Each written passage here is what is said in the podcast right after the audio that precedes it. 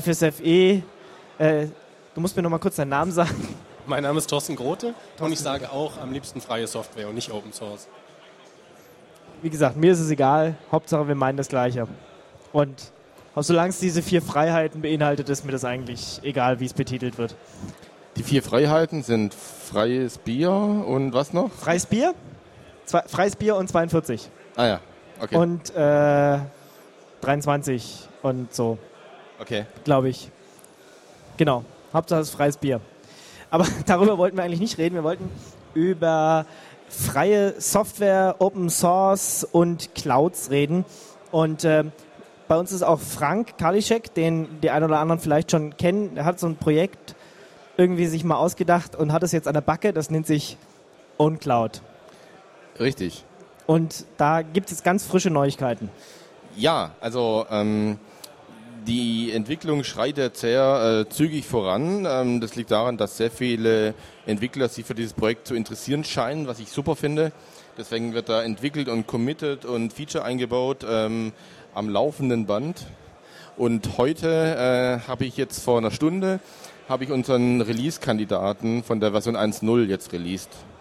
Das heißt, ähm, es geht es wirklich auf die äh, Zielgerade der ersten Version. Und was macht OwnCloud jetzt anders als die vielen anderen Cloud-Fuß, die es da draußen schon gibt, sei das jetzt Amazon oder hm. Google oder wer auch gut. immer? Ich meine, da schmeiße ich okay. meine Daten rein und dann funktioniert das irgendwie. Ja gut, dann, dann, dann hole ich mal ein bisschen aus und erkläre mal die Idee hinter dem Ganzen. Und ich glaube, dann, dann sind wir auch ganz schnell schon in dieser Grundsatzdiskussion schon drin, ähm, was OwnCloud mit freier Software überhaupt zu tun hat oder was, was ist diese ganzen Cloud-Themen, die in letzter Zeit aufpoppen, was es so für Konsequenzen auf Datenschutz und Privatsphäre so hat.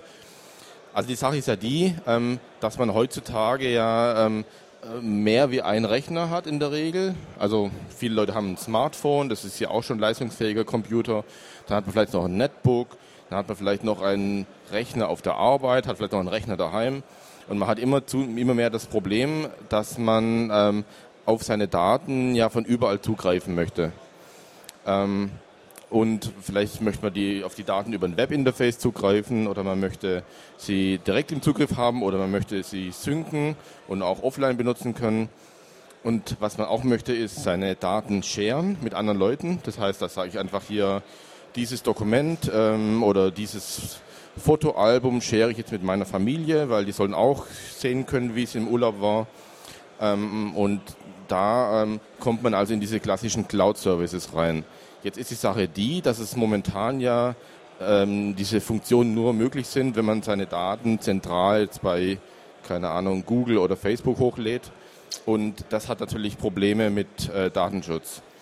Und die Idee von OwnCloud ist, dass ich diese ganzen Services schon auch nutzen kann, aber die Cloud ist auf meinem eigenen Rechner oder auf meinem eigenen Server installiert. Das heißt, ich habe es unter Kontrolle, wer was abrufen kann. Aber wo ist denn jetzt das Problem? Also wenn ich jetzt Dropbox oder sowas benutze, da schmeiße ich auch die Daten rein und die liegen bei mir auf dem Rechner und die liegen halt da noch auf dem ja, Server. Nicht und nur. wenn ich ja und? Die liegen natürlich auf meinem Rechner, aber die liegen ja vielleicht auch äh, auf einem zentralen Dropbox-Server. Und ähm, ich weiß nicht, wie viele Leute sich die AGBs schon mal durchgelesen haben, was das alles bedeutet.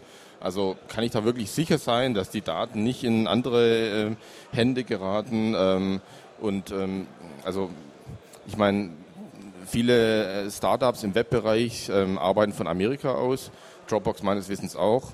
In Amerika gibt es kein Datenschutzgesetz, zumindest nicht ähm, vergleichbar wie in Deutschland. Und das hat einfach gewisse Auswirkungen auf, ähm, auf die Privatsphäre.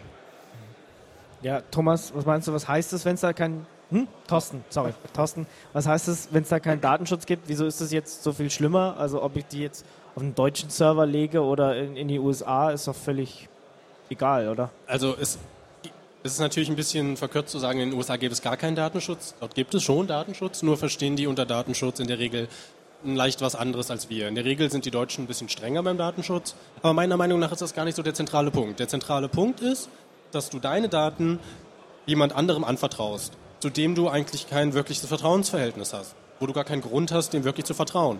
Es kann ja sein, dass die Datenschutzbedingungen da laxer sind und dass deshalb bestimmte Sachen mit den Daten legal passieren, aber es kann ja auch einiges illegal mit den Daten passieren.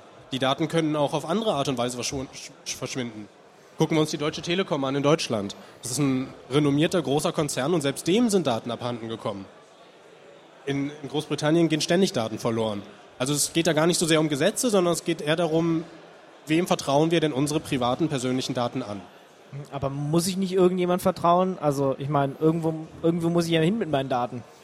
Also du kannst natürlich jemandem wirklich gut vertrauen, den du auch kennst, wo du einen Grund hast, dem zu vertrauen und gibst dem einfach deine Daten. Aber selbst da, wenn es ein Freund ist, vielleicht hat er doch mal Interesse reinzugucken, ist es immer noch am besten, wenn man keinem vertrauen muss, wenn man einfach selber die Kontrolle über seine Daten hat. Oder Wobei ich schon finde, dass also die gesetzlichen Rahmenbedingungen schon auch nicht ganz unwichtig sind.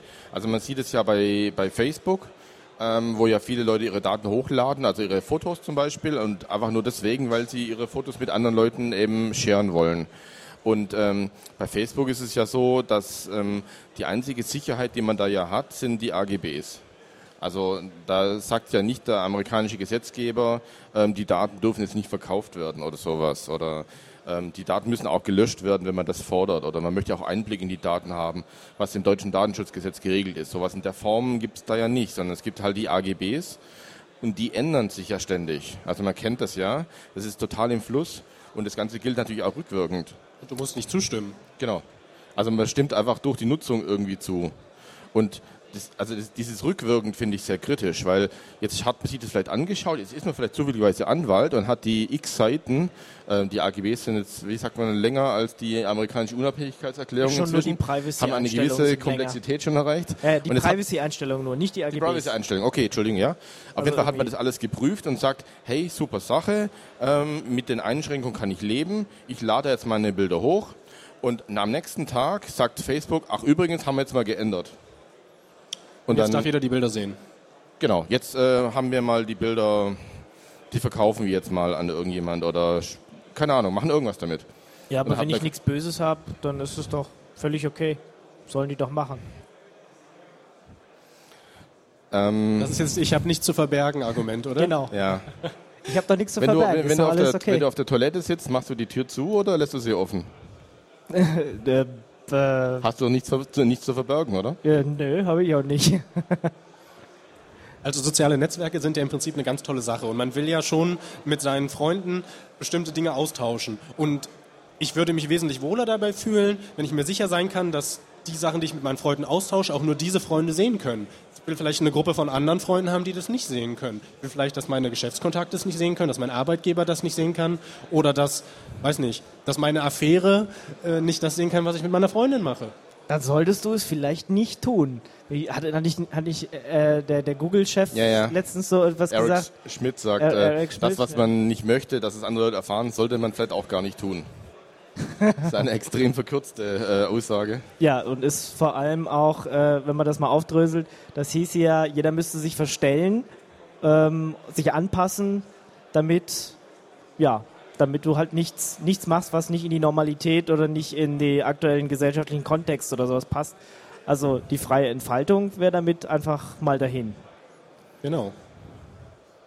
Und was schlagt ihr jetzt als Lösung vor? Was machen wir jetzt? Also ich meine, Tja. Da gibt es halt die vielen großen Firmen und die machen alle und die wollen alle meine Daten und irgendwie, äh, also jetzt für, für, für so ein Normalo, äh, ich kann meine E-Mails nicht selber hosten, ich kann meine Webseite nicht selber hosten, ich kann nicht ähm, meine, äh, ja, ich meine, der Bank muss ich auch vertrauen, dass die irgendwie mit meinen, mit meinen Kontoverbindungen, mit hm. meinen Daten, die da so passieren, irgendwie äh, gut umgehen, weil ohne Konto ist halt irgendwie schwierig in Deutschland und, äh, und so weiter und so fort. Also die Liste kann man ja ewig noch weiterführen. Also ich denke, einer der wichtigsten Dinge, ähm, die man tun sollte, ist, die, äh, man sollte die User und die Leute aufklären, ähm, was das Ganze überhaupt für Auswirkungen hat. Das betrifft speziell vielleicht auch die Jüngeren, die ähm, sich vielleicht noch ein bisschen we zu wenig Gedanken machen, was mit den Daten passiert, die sie eben jetzt online stellen. Ähm, also eine ganz gute Einstellung. Ähm, also ich bin selber auch Facebook-User und ich benutze auch äh, viele von diesen Services. Aber meine Einstellung ist einfach, dass ich einfach grundsätzlich da nur Dinge einstelle, die ich sowieso als public erachte. Also deswegen sind mir auch die Facebook-Einstellungen mir persönlich jetzt völlig egal, weil ähm, wenn ich jetzt irgendwas auf, dürfen nur meine Freunde sehen, ich rechne damit, dass es morgen sowieso jeder sieht. Dann ist es okay, denke ich. Aber wenn man jetzt wirklich ähm, mit der Annahme an die Sache rangeht und sagt, hier, das ist, jetzt, ist es wirklich jetzt geheim, was ich da jetzt hochlade, das share ich jetzt das lustige Partyfoto nur mit meinen Freunden, ist doch okay. Und ich rechne gar nicht damit, dass es dann vielleicht in fünf Jahren jeder abrufen kann und mein zukünftiger Arbeitgeber vielleicht sich wundert, was ich da noch so in meiner Freizeit so treibe und ich den Job dann vielleicht nicht bekomme. Das führt also dazu, dass du Facebook nicht in dem vollen Umfang nutzen kannst, dass du halt den, den Nutzwert, den Mehrwert, den es eigentlich bieten soll, gar nicht kriegen kannst, weil ja. es halt defizitäres Design ist. Also genau wir sagen auch defective by design. Weil es halt einen zentralen Knotenpunkt in der Mitte gibt, die Server von Facebook, die alle Informationen haben, die alle Informationen kontrollieren und entscheiden, wo die rausgehen und wo nicht. Aber nochmal die Frage, was mache ich jetzt? Ich will ja trotzdem mit meinen Freunden irgendwie Fotos teilen und mich vernetzen und so. Also im Falle von Facebook gibt es eine ganze riesenlange Liste von Projekten. Das bekannteste, wovon man in letzter Zeit vielleicht gehört hat, ist Diaspora. Das, ist, das sind eigentlich ein paar, ein paar Studenten aus den USA, die gesagt haben, da müssen wir was machen, da müssen wir verändern, wir können es besser. Die jetzt versuchen, im Prinzip die Funktionalität von Facebook nachzuprogrammieren, aber mit einem besseren Design. Design, was verteilt ist. Das heißt, jeder hat einen Diaspora-Seed und auf diesem Seed liegen die ganzen persönlichen Daten und die werden nur an die Leute freigegeben, die man selber explizit freischaltet. Das Ganze noch mit GNU-PG zum Beispiel verschlüsselt abgesichert, sodass es auch nur die Leute bekommen.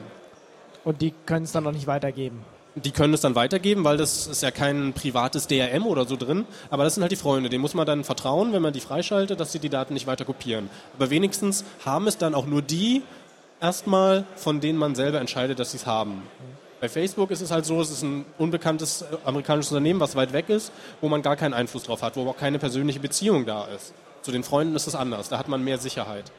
Und das kannst du generell nicht verhindern. Also selbst wenn es ein privates DRM gibt, das deine Fotos schützt, könnten die ja immer noch ihre Kamera nehmen, Foto vom Bildschirm machen und deine Fotos so verbreiten. Das ist etwas, das wirst du nie verhindern können.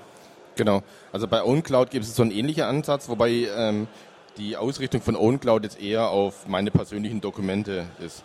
Da geht es nicht so sehr um Social Networking, dass ich da jetzt irgendwie mit meiner OwnCloud mein Freundesnetzwerk verwalte, sondern ich habe einfach einen Platz, wo zentral meine Dokumente liegen und ich einfach steuern kann, was damit passiert. Ich kann sagen, der und der soll das jetzt sehen dürfen, der und der soll es editieren dürfen, aber das expired zu dem Zeitpunkt und wenn er was editiert, dann will ich bitte auch genau die History dann sehen, was er da gemacht hat, weil das ist ja mein Dokument und das ist ein bisschen ähnlicher Ansatz wie Diaspora, aber eher für Dokumente als für Social Networking. Vielleicht erklären wir nochmal bei beiden Prinzipien dieses verteilt. Was, was soll das genau bedeuten?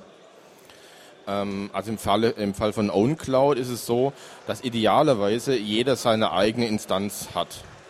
Die kann entweder, wenn man jetzt in einer glücklichen Lage ist und einen eigenen Server hat, kann man das da einfach installieren mit irgendwie einem Debian-Befehl. Das ist sehr einfach und im Wesentlichen muss man einen TAR-File in sein, sein Apache-Verzeichnis entpacken und dann ist es eigentlich schon installiert. Dann muss man noch mit zwei Klicks irgendwie die Datenbank anlegen und dann ist fertig.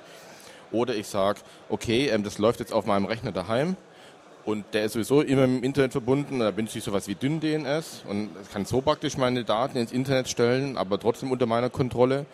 Zukünftig wollen wir auch mit einem Hardwarehersteller zusammenarbeiten, der so eine kleine Box anbietet. Das ist dann irgendwie so ein kleines Kästchen, kostet ein paar Euro, stecke ich in die Steckdose, hat WLAN, unten stecke ich meine Terabyte Festplatte dran und dann kann das auch als Datenstorage fungieren. Oder ist natürlich auch denkbar, ähm, dass irgendein Provider wie jetzt 1 und 1 oder Strato auch OwnCloud einfach in so ein Package dazu packt und wenn ich mich um gar nichts kümmern will, dann ähm, hosten die das für mich. Da ist natürlich wieder der Punkt, da muss ich ein, da ist ein Vertrauensvorschuss ähm, fällt da an, also da muss ich eben dem entsprechenden Provider vertrauen, aber das fällt mir an der Stelle leicht, weil es ja durchaus verteilt ist. Das heißt, der hat dann vielleicht Zugriff auf meine Daten, das ist zwar blöd, aber er hat eben nicht auf so ziemlich alle Daten, Social-Daten wie Facebook äh, Zugriff, was halt viel kritischer ist. Genau. weißt du, wie das bei Diaspora ist? Also bei Diaspora ist das Konzept ganz ähnlich und das ist sicherlich bei, bei allen verteilten Designs so die Idee dahinter. Dazu muss man aber sagen, dass die Leute von Diaspora gerade erst anfangen. Also die haben jetzt angefangen mit ihrer Idee, die bekannt zu machen und haben über 100.000 Dollar eingesammelt von Leuten, die das Projekt unterstützen wollen und sind gerade dabei, das Design zu konkretisieren und erstmal auszuarbeiten. Das ist also noch, es gibt noch keinen laufenden Code wie bei OwnCloud, sondern es ist alles noch im, im Anfangsstadium. Es gibt auch andere Projekte, wie zum Beispiel GNU Social oder Peerscape oder Appleseed oder FOAF, das ist Friend of a Friend Project. Also es gibt viele andere Projekte, die genau das gleiche Ziel haben. Es war schade, dass es da so Fragmentierungen gibt, aber im Endeffekt ist da, ist da schon großer Bedarf nach, wie man ja bei OwnCloud auch gesehen hat. Und technisch soll das Ganze auch so laufen, dass du auf deinem eigenen Server, idealerweise ist es einfach später in Zukunft der Router, den du sowieso zu Hause stehen hast. Da läuft dann so ein Diaspora-Seed oder eine Diaspora-Instanz, die auch deine Bilder, deine Kontakte, die Beziehung zu anderen Leuten, Tags, äh, Nachrichtenstrom, alles, was es bei Facebook halt gibt, Events, selber beherbergt, selber dauerhaft online ist und dass die Freunde, wenn sie darauf zugreifen wollen, sich zu deinem Server verbinden müssen, von deinem Server die Erlaubnis kriegen, kryptografisch, dass sie es sehen dürfen, dann schickt der Server die Information verschlüsselt an die Leute raus. Ich kann also auch jemanden, der plötzlich nicht mehr mein Freund ist, dann einfach sagen, du darfst jetzt hier nicht mehr drauf. Richtig. Eben hattest du die Daten noch, aber jetzt äh, bist du nicht mehr mein Freund. Wenn er sie nicht manuell abgespeichert hat, hat er die Daten danach nicht mehr. Mhm. Also im Falle von OwnCloud funktioniert es so, dass ich ähm, im Browser zum Beispiel meine, meine Dokumente anschaue und dann sehe ich zum Beispiel, habe ich einen Ordner, da sind meine Urlaubsfotos drin. Dann klicke ich da drauf mit der rechten Taste und sage Share this Folder. Und dann ähm, kann ich entweder einen User auswählen, der vielleicht auf meinem Server schon registriert ist oder eben auch nicht. Dann tippe ich einfach eine E-Mail-Adresse ein von meinen Eltern und dann bekommen die eine E-Mail automatisch generiert mit dem Link drin. Dem Link ist eben so ein Key enthalten und äh, die brauchen nur draufklicken und dann können sie schön das Fotoalbum anschauen von meinem letzten Urlaub. Und Im Webbrowser oder brauchen Sie dafür ein Programm? Im Webbrowser. Im Webbrowser. Es, ähm, wenn Sie ein einigermaßen modernes Betriebssystem haben, dann gibt es noch einen zweiten Link. Das ist so ein, ein WebDAV-Link. Das heißt, ähm, da kann ich auch draufklicken. Mit KDE funktioniert es zum Beispiel wunderbar. Dann geht direkt der File-Manager auf und ich kann ganz normal auch mit den Bildern oder mit den Dokumenten interagieren, als ob sie lokal wären. Und ich kann eben in meiner Own Cloud auch jederzeit sagen, okay, die Zugriffsrechte jetzt wieder zurückziehen oder ähm, es expired automatisch oder ich kann eben sagen, der kann nur lesen, der kann meine Bilder jetzt angucken, aber kann die jetzt nicht editieren. Okay, das heißt aber, da, wenn da so ein Bild liegt, kann ich auch sagen, du darfst das Bild jetzt verändern und neu abspeichern und es liegt dann, wird dann. Ja, also im Fall von einem Bild ist es vielleicht ein bisschen witzlos, aber es wäre ja denkbar, dass ich jetzt, dass, dass man jetzt gemeinsam an einem, an einem Office-Dokument arbeiten möchte. Mhm. Dann kann man das machen, dass mehrere Leute Schreibzugriff auf dieses Dokument haben. Und da ist es jetzt aber nicht so, ich meine, bei, bei diesen ganzen äh, Echtzeitbearbeitungssystemen oder so könnten ja mehrere Leute gleichzeitig dran bearbeiten. Das wäre jetzt da aber nicht der Fall. Also wir möchten jetzt nicht eine komplette Office-Umgebung im Browser nachbilden, sondern wir sind eigentlich der Ansicht, dass so Desktop-Anwendungen, speziell Linux oder KDE, eigentlich schon sehr mächtig und gut sind. Es fällt ihnen nur die Möglichkeit, verteilt auf Daten zuzugreifen und eben geshared zu arbeiten. Und ich wir verlassen uns da auf die Desktop-Anwendung, aber eine, jede KDE-Anwendung kann ganz normal ein Dokument, was über einen WebDAV-Link erreichbar ist, ganz normal öffnen und editieren. Das heißt, da ist erstmal nicht unser Ziel, jetzt ein, Office im Browser nachzuprogrammieren. Ist eigentlich gar nicht notwendig. Und wie werden die User identifiziert? Also über eine E-Mail-Adresse oder wie finde ich jemanden? Also also im ersten Schritt ist es so, dass ich einfach nur, wenn ich jetzt sharen möchte, eine E-Mail-Adresse eingebe und dann bekommt derjenige, wird einen Key generiert, der bekommt eine E-Mail mit einem Link, wo dieser Key drin ist. Ähm, Im zweiten Schritt kann man natürlich auch sagen, man baut jetzt ein richtiges User-Management ein mit, mit Gruppen und mit richtigen, richtigen User-Accounts, wie man das so kennt, aber das bringt natürlich wieder eine gewisse Komplexität und das kann der Standard-User jetzt vielleicht, will jetzt nicht seine ganzen User auf, seinem, auf seiner Own-Cloud administrieren. Deswegen im ersten Schritt ist es nur über so einen Link. Das heißt also, wenn ich nichts sharen will, sondern es nur für mich äh, zum Beispiel über die Verteilung von mehreren Rechnern benutzen will, kann ich das auch verwenden. Das ist eigentlich der Hauptanwendungszweck. Also die Idee ist, ich habe so meine Own Cloud, da packe ich einfach alles rein, was ich an Daten so habe. Da kann ich sagen, da packe ich meine Musikkollektion rein, meine Movies, meine Dokumente, meine irgendwas, was ich einfach so habe auf meiner Festplatte. So, und jetzt kann ich von meinen verschiedenen Devices, Devices aus ähm, darauf zugreifen. Wenn ich eine schnelle Internetverbindung habe, dann mount ich das einfach direkt über WebDAV. Dann ist es wie ein Netzwerk, Laufwerk und ich kann ganz normal darauf arbeiten. Wenn ich ähm, eben auch ab und zu offline bin, wenn es zum Beispiel ein Notebook ist und ich bin auch irgendwann mal nicht mit dem Internet verbunden oder im Flugzeug oder keine Ahnung, dann ähm, haben wir einen Syncing-Client. Das heißt, da kann man Teil der Ordner lokal synken, so ähnlich wie es bei, ähm, bei Dropbox ist. Lokal damit arbeiten und sobald ich im Internet verbunden bin, wird wieder, werden die, ähm, die Änderungen wieder hochgesynkt. Oder ich habe vielleicht ähm, nicht genug Speicherplatz. Jetzt habe ich so ein, ein, Netbook, das hat vielleicht irgendwie nur ein paar Gigabyte äh, Speicher, da passen jetzt meine riesige Musikkollektion gar nicht drauf. Dann ähm, kann ich auch sagen, ich möchte jetzt nur einen Teil davon synken, nur einen bestimmten Teil der Ordner. Oder ich sage, ich möchte gar nicht synken, dann mache ich einfach einen Browser auf und kann über den Browser direkt auf den Dateien arbeiten. Und das ist auch der, der Weg über mit dem Smartphone. Das heißt, wenn ich jetzt unterwegs mit meinem Android oder ist eigentlich egal, mit was einem Smartphone schnell nachschauen möchte, ähm, was, was, ist ein, was habe ich denn da in, der, in dem Brief damals geschrieben oder ich möchte schnell einen Song anhören, den ich besitze, dann kann ich das über einen Browser machen. Aber es gibt doch so viele Applikationen da draußen, die sowas ähnliches schon irgendwie machen, also synken und ja, irgendwie meine Musik habe ich irgendwie online und meine Bilder. Hm? Also was gibt es denn, wo die Daten dann trotzdem unter meiner Kontrolle bleiben? Ja, da, das, das, ist, das ist natürlich der einzige Punkt. Also der wichtigste Punkt. Der, vielleicht der wichtigste Punkt. Das ist halt die Frage, wie es für die, für die Leute da draußen ist. Also meint ihr, das ist für andere auch wichtig oder ist es denen alles egal? Und wenn ja, warum? Also man, man muss ja sehen, dass es viele Leute da draußen gibt, denen sowas egal ist. Aber es gibt auch viele Leute da draußen, denen ist egal, in welcher Staatsform wir leben. Es gibt auch Leute, die wollen König zurückhaben. Und wenn man das jetzt wirklich mal mit Staatsform vergleicht, dann ist es wirklich so, als würde man halt einer Person oder, oder einer Entität einfach ganz viel Macht geben und sagen, ja hier mach mal, du machst das schon alles richtig und dem einfach vertrauen. Mhm. Und nicht daran denken, dass das ja vielleicht irgendwie auch mal missbraucht werden könnte. Und der Ansatz von OwnCloud und anderen Projekten ist halt zu sagen, nee, wir brauchen das gar nicht. Wir richten halt unsere technische Infrastruktur so ein, dass die Macht verteilt ist. Dass die Macht entweder auf andere Personen, die wir vertrauen, verteilt ist, oder dass wir gar keine Macht an andere über uns abgeben müssen, sondern dass wir einfach die Kontrolle behalten über unsere Daten. Und in der, in der Regierung, in der Staatsform, in unserer Gesellschaft machen wir das ja auch nicht. Einfach irgendwem Macht zuteilen und blindes Vertrauen haben. Und es geht ja technisch anders, also warum nicht auch technisch das anders machen? Und ich bin sehr dankbar, dass es Leute wie Frank gibt, die sich in ihrer Freizeit dafür einsetzen, technische Lösungen zu schaffen, die uns die Kontrolle zurückgeben. Ich bin auch sehr dankbar, dass es die FSFE gibt, die wichtige Aufklärungsarbeit leistet. okay, Fishing for Compliments hier. Ähm, jetzt haben aber die meisten äh, Sachen, die es da draußen gibt, irgendwie ein Businessmodell. Ja, das sind Firmen, die wollen irgendwie Geld verdienen. Das ist ja jetzt bei OwnCloud irgendwie nicht so.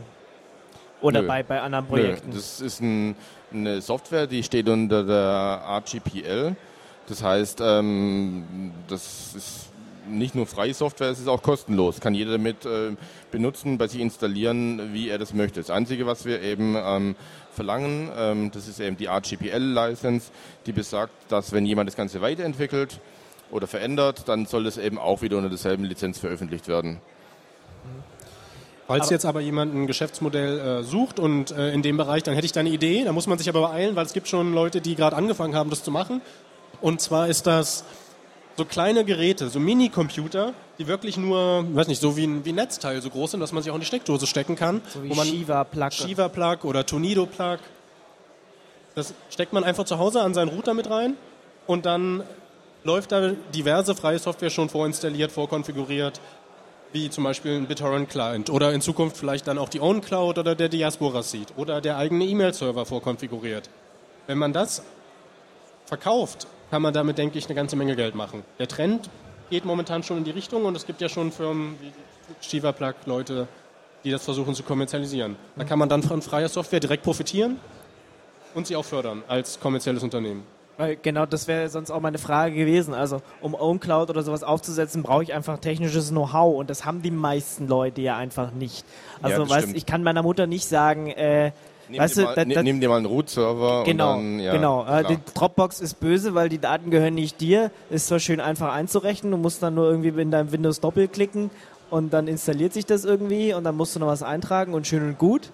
Äh, aber hier, es gibt da was Tolles, Tolles, Geniales, es ist technisch viel besser und es ist sau cool und äh, mag ja auch alles sein, aber ich kann ja nicht irgendwie sagen, jetzt installiere mal OwnCloud, weil so weit sind wir einfach noch nicht. Und ja. das wäre ein Ansatz, dieses mit diesen kleinen Geräten, die man nur irgendwie in die Steckdose stecken muss. Weil das, das, das kann man halt auch, das ist quasi so mutterkompatibel, genau. sage ich jetzt mal, um zu sagen, hier, äh, da reinstecken, da einloggen, da das tun, gut ist. Genau, und dann hast du vielleicht noch drei, vier Konfigurationseinstellungen, die kannst du ja für deine Oma oder deine Mutter mal eben selber machen. So ihre E-Mail-Adresse definieren oder ihren Benutzernamen und dann hat sich das. Hm. Ja, worauf läuft das Ganze jetzt hier raus? Was, was müssen die Leute eigentlich draußen tun, um, um ja, ihre Daten jetzt nicht in irgendwelche Clouds zu packen und vielleicht damit zu leben, dass, die, dass sie die mal da nie wieder rauskriegen?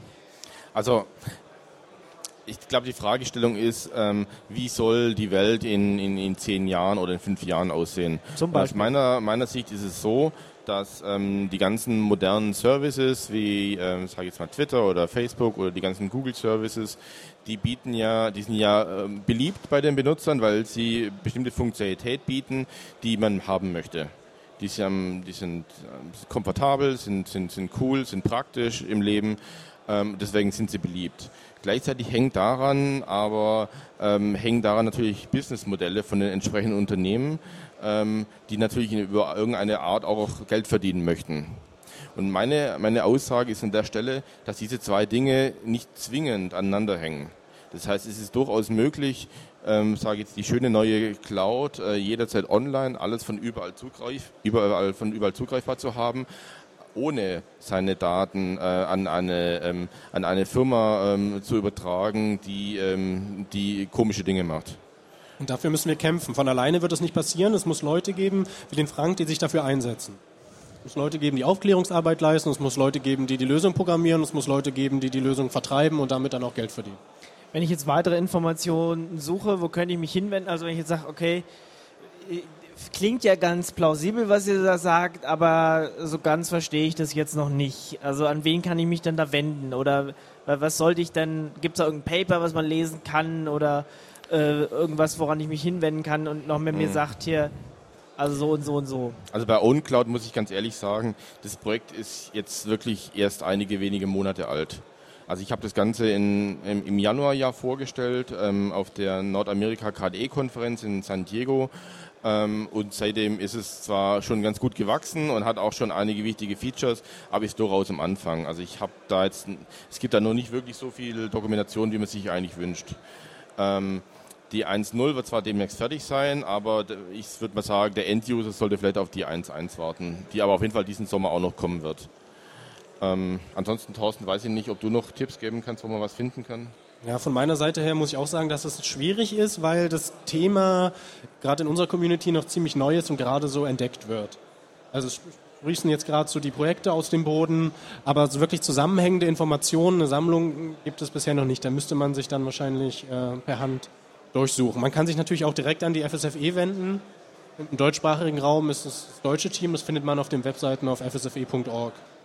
Ja, oder es wäre dann mal eine, Aufgabe für die Leute da draußen, doch mal irgendwie so eine Seite aufzumachen, die tatsächlich nur informiert. Also es gibt ja so sonst, gibt es ja irgendwie zu Softwarepatenten und zu sonst was, gibt es ja so Informationsseiten, wo ich mich informieren kann, aber ja, vielleicht hast du gesagt, wie, wie du gerade gesagt hast, das Thema ist einfach noch zu neu, dass da nicht so eine, so eine, eine Anlaufstelle gibt. Aber ich denke, das wäre wichtig, um einfach die Leute, klar, was, du erzählst es deinem Kumpel, das ist ganz gut, der begreift es vielleicht noch, aber wenn der das jetzt schon wieder seinem nächsten Kumpel weitererzählen soll, ja, wo er da noch nicht mal nicht, noch nicht alles verstanden hat und vielleicht da auch nicht so drinsteckt, da scheitert es dann halt schon wieder.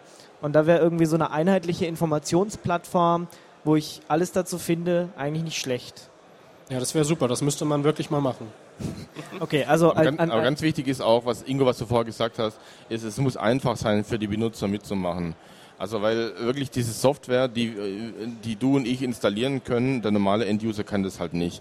Facebook geht es irgendwie auf die 500 Millionen ähm, registrierte, nee, nicht registrierte, wirklich äh, Besucher zu, die auch wirklich pro Monat vorbeikommen, also eine riesige Menge von Leuten.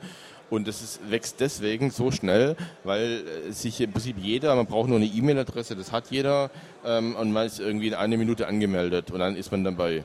Und äh, bei Systemen wie Diaspora ist es natürlich kritisch. Also jetzt will ich jetzt irgendwie meine, keine Ahnung, meine Familie als, als Freunde da irgendwie hinzufügen, um mit denen irgendwie ähm, sozial zu interagieren. Und dann muss ich denen halt sagen, ja, da reicht es jetzt aber nicht, diesen einen Knopf zu drücken, sondern dann musst du auch noch dieses Gerät kaufen und diese Software installieren und hier, da noch irgendwie das Hosting-Paket buchen. Und das ist, das ist, glaube ich, der Knackpunkt daran. Also das müssen wir irgendwie lösen. Ja, die Einfachheit ist eine ganz wichtige Sache. Es gibt aber leider noch ein, ein anderes Problem, was ich da sehe, gerade bei, bei Netzwerken wie Facebook, und zwar, dass es einen unheimlich großen Login-Effekt gibt, den es zum Beispiel damals, als wir für freie Software gekämpft haben, bei Betriebssystemen zwar auch gab, aber der wesentlich kleiner war. Da war es nur eine Frage der Gewöhnung. Man war halt gewöhnt, mit Windows umzugehen und der Umstieg ist dann schwer. Bei sozialen Netzwerken, die haben ihren, äh, erhalten ihren Wert daraus, dass alle Leute, die du kennst, da auch drin sind. Und wenn du jetzt anfängst, alleine äh, die Diaspora-Seed aufzumachen, dann mag es zwar, selbst wenn es einfach ist, das zu machen, musst du alle deine Bekannten auch noch dazu bringen, das auch zu tun, damit du den vollen Nutzen daraus erfährst. Damit es ja. annähernd so gut sein kann wie Facebook. Mhm. Und wie kriege ich das hin? Gute Überzeugungsarbeit leisten.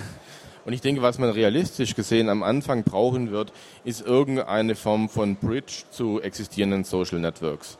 Also dass man in irgendeiner Form eine Integration mit Facebook hat und sagt, da kann ich in irgendeiner Form jetzt doch irgendwie noch Daten austauschen. Das ist zwar jetzt nicht die reine Lehre, aber wenn man wirklich bei null registrierten Usern anfängt mit, mit Diaspora und gleichzeitig auch noch das Mitmachen nicht wirklich in einer Minute einfach lösen kann, ähm, dann wird es schwierig. Ich denke, wir am Anfang definitiv irgendeine Bridge zu existierenden anderen Lösungen brauchen. Ja, dann nach und nach die Leute rüberziehen zu können. Das ist eine sehr gute Idee. Ein Beispiel dafür ist zum Beispiel die freie Twitter-Alternative Statusnet, die mit Identica, dem berühmtesten Beispiel, gerade in, gerade in unserer Community sehr prominent ist. Die haben zum Beispiel eine Bridge von ihrem Service zu Twitter. Das heißt, alles, was ich da microblogge, landet dann auch bei Twitter. Sie hätten es auch gern andersrum, aber da blockt Twitter gerade noch so ein bisschen, das ist noch schwierig. Aber gerade über diese, diese Vernetzung zu diesen traditionellen zentralen Services kann dann, denke ich, eine schnellere Migration stattfinden. Ja. Ja, das ist so ein bisschen auch der Ansatz, den irgendwie Jabba gefahren hat oder immer noch fährt, diese ganzen Gateways, ICQ Gateway, AIM Gateway und äh, was es da immer noch gibt. Und heute ist, ja, kann man schon sagen, Jabba ist der Standard. Frag mal irgend, irgendjemanden, der nicht Jabba benutzt, weil jeder hat irgendwie, selbst wenn er nur einen Facebook-Account mhm. hat, irgendwie mittlerweile einen Jabba. Ja, Google ja. benutzt Jabba, ähm, Facebook benutzt Jabba nicht so richtig, aber ein bisschen. Im deutschen Raum GMX und Web.de. GMX, Web.de, Apple, iChat basiert, glaube ich, auch auf Jabba inzwischen. Also hat sich ganz gut durchgesetzt. Aber hieße das jetzt, dass die Daten plötzlich mir gehören? Also ich meine, gut, es ist halt irgendwie ein Open Source Protokoll äh, oder es ist ein freies Protokoll, es ist Open Source Software, aber heißt das denn jetzt, gleichzeitig nur weil Facebook Jabber benutzt, dass meine Daten auch frei sind? Ja, also, sehr, sehr guter Punkt. Sorry. Ja, bei, bei Jabber geht es ja jetzt nicht um, um, so sehr um Daten, es geht um Kommunikation, um Kommunikationsbeziehungen. Ja, wäre die Kommunikation dann frei? Also das ist, das ist dann in dem Fall halt ein, eine bisschen kompliziertere Sache, weil du könntest ja in der Regel deinen eigenen Jabber-Server entweder bei jemandem deines Vertrauens installieren oder wirklich bei dir zu Hause laufen lassen. Ja, gut, da habe ich wieder das Problem, dass es nicht einfach genug ist. Ja, das, das ist richtig, aber es gibt ja zum Beispiel äh, viele kleinere Projekte, die dir einen Java-Server anbieten, denen du vielleicht eher vertraust als anderen. Dann zum Beispiel dem CCC. Jetzt. Zum Beispiel dem CCC oder hier in Berlin gibt es zum Beispiel einen gemeinnützigen Verein in Berlin. Und es gibt viele andere solcher, solcher Initiativen. Bei der FSFE, wenn man da Fellow wird, kriegt man zum Beispiel auch einen Java-Server also ein Jabber-Account auf einem Jabber-Server. Und die Kommunikation, die du dann über diesen Jabber-Server abwickelst, die läuft noch über den Jabber-Server und die ist auch da im Klartext verfügbar. Das heißt, der könnte theoretisch deine Kommunikation mitschneiden. Und wenn du mit Facebook-Leuten redest, läuft das auch über den Facebook-Jabber-Server, sodass Facebook die Kommunikation auch mitschneiden kann. Aber wenn du jetzt mit anderen Leuten redest, die auch auf dem gleichen Jabber-Server sind oder auf einem, wo, wo keine Schandtaten getrieben werden, dann bist du da auf der sicheren Seite. Und das Design ist prinzipiell einem zentralistischen Sinne vorzuziehen. Weil stell, stell dir mal vor, jeder hat seinen eigenen Java-Server zu Hause, dann haben wir das Problem komplett gelöst. Also ich finde es einen ganz, ganz, ganz, ganz super wichtigen Punkt, den du angesprochen hast, Ingo. Denn das ist eigentlich der zentrale Punkt für mich bei der ganzen Diskussion. Ähm, man muss definitiv trennen zwischen ähm, Open Source oder freier Software als wirklich Lizenz für Software und der kompletten Diskussion über die Daten. Also es ist leider, ist mein Eindruck, manchmal nicht ganz klar, dass es wirklich zwei verschiedene Dinge sind. Also die, die komplette Community hier auf dem Linux-Tag oder der, bei der Free Software Foundation konzentriert sich natürlich klassisch immer auf dieses Thema freie Software. Ähm, da ist quasi das Ziel, das erreicht werden soll, dass eine Software unter der GPL steht. Und dann ist man quasi fertig. So, ein ganz neuer neuer wichtiger Aspekt ist eben beim Thema Cloud Computing und den ganzen vernetzten Services, dass man eben nicht fertig ist, sondern es gibt einfach so Projekte wie, wie Android oder wie Chrome oder auch Chrome OS zukünftig. Die Software ist GPL. So, jetzt könnte man natürlich sagen, ja, Win. Ja. Richard Stallman hat gewonnen, alles ist GPL, wir sind fertig, die Welt ist äh, gut. Das ist aber leider nicht mehr ganz korrekt, weil der ursprüngliche Gedanke von Richard Stallman, wie ich den verstanden habe, ist, dass freie Software oder GPL wurde deswegen ähm, eingeführt oder erfunden, weil äh, Richard die Kontrolle über seinen eigenen Rechner haben wollte. Er wollte wissen, was wie wo passiert und er wollte komplett eingreifen können. So, das ist leider jetzt hier gar nicht mehr wirklich gegeben, weil Teil der Daten und Teil der Software eben außerhalb von meinem Rechner läuft. Jetzt ist zwar schön, dass mein Android-Telefon äh, die Software GPL ist, nur das Android-Telefon benutzt eben Google Services, ähm, die nicht GPL sind. Und selbst wenn sie GPL wären, ich kann die nicht mal so kurz auf meinem eigenen Rechner daheim hosten. Ich bin darauf angewiesen, dass es sowas wie Google Maps gibt. Ich, selbst wenn der Google Maps Server GPL wäre, ich kann das nicht einfach mal kurz äh, sagen, ja, das mache ich jetzt lokal. Das funktioniert so nicht. Und das ist eine komplett neue Diskussion. Und es ist wichtig, dass man den, den, das, den, das Augenmerk, äh, den, den Fokus auch immer mehr auf diesen Aspekt, wo sind die Daten, wer hat die Kontrolle über die Daten ähm, lenkt. Und die Diskussion mit freier Software ist auch wichtig, aber ist nicht das Einzige. Das ist ja richtig. Es geht aber nicht nur um die Daten, sondern es geht auch um die Programme, weil der Trend geht ja auch dahin, dass die Programme genauso in die Cloud abwandern. Also die Vision von Google Chrome OS, und das ist meiner Meinung nach eine ziemliche Horrorvision, ist ja, dass du wirklich nur noch ein Basisbetriebssystem hast, das mit der Hardware redet, auf dem ein Browser sitzt, der nur noch die Schnittstelle zu allen Programmen ist, die irgendwo anders liegen. Meistens dann bei Chrome OS bei Google. Ja. Und da nützt dir das dann auch nichts, wenn die Software frei ist, weil du kannst, du kannst die Software, die da läuft, ja dann auch nicht mehr verändern und hast keinen Einfluss mehr drauf. Genau. Genau, und, und, und ich muss noch damit leben, dass Google da reinschnüffelt und Werbung anbietet. Und selbst, und selbst mein Punkt, mein Punkt ist, selbst wenn, wenn Google alle ihre Server-Software, die sie hat, auch unter der GPL releasen würden, würde es auch nichts bringen. Also zum großen Teil machen sie das ja. Machen sie vielleicht sogar zum Teil, ja genau. Es würde nichts bringen. Es ist nicht, äh, man ist nicht am Ziel, wenn sie das tun. Weil es ist nicht möglich, das Ganze lokal zu hosten. Es ist einfach, äh, man hat einfach nicht den Rechnerpark, der dazu notwendig wäre daheim. Und das könnte man wieder versuchen zu lösen, indem es kleine Devices gibt, die jeder einfach zu bedienen bei sich zu Hause benutzt. Schwierige Frage, ja. Also für die Suche gibt es zum Beispiel äh, das Projekt Yasi. Das ist eine verteilte Suchmaschine, wo jeder im Prinzip seinen eigenen kleinen Crawler laufen lassen kann, der, das, der einen Teil des Web durchscrollt und äh, die Suchergebnisse mit anderen austauscht. Ich weiß gar nicht, die waren letztes Jahr auch auf dem Linux-Tag, ich habe sie dieses Jahr noch nicht gesehen. Doch, die sind, die sind wieder da. Die sind auch wieder da. Ja. Also wir sehen, es gibt an vielen, vielen Stellen die richtigen Ansätze auf jeden Fall. Unter anderem auch schon Sachen, die länger am Start sind. Aber es fehlt noch so ein bisschen der Austausch untereinander. Es gibt auch viele Projekte, die denselben Ansatz haben und sich dann so gegenseitig so ein bisschen abgraben vielleicht. Da fehlen also noch so ein paar Standards, auf die sich da die Community irgendwie einigt. Ja, ich, ich weiß immer gar nicht. Also ich bin mit diesem Thema Standards bin ich immer so ein bisschen vorsichtig. Also die ganzen, die ganzen Themen sind ja noch so am Anfang. Wenn man das Thema verteilte Social Networks ähm, anschaut, da hast du zwar gerade irgendwie, Thorsten, äh, einige genannt, die aber ja alle noch komplett am Anfang sind. Und ich finde es gerade überhaupt gar nicht schlimm, dass viele Leute parallel versuchen, das Problem anzugehen. Und wenn wir dann in der Situation sind in fünf Jahren, dass die alle so groß gewachsen sind und sich richtig gegenseitig Konkurrenz machen, dann sollte man über einen Standard nachdenken. Aber momentan finde ich es ehrlich gesagt super, dass so viele Leute anfangen, Alternativen zu entwickeln. Und dann kann man einfach mal schauen, was funktioniert und was nicht.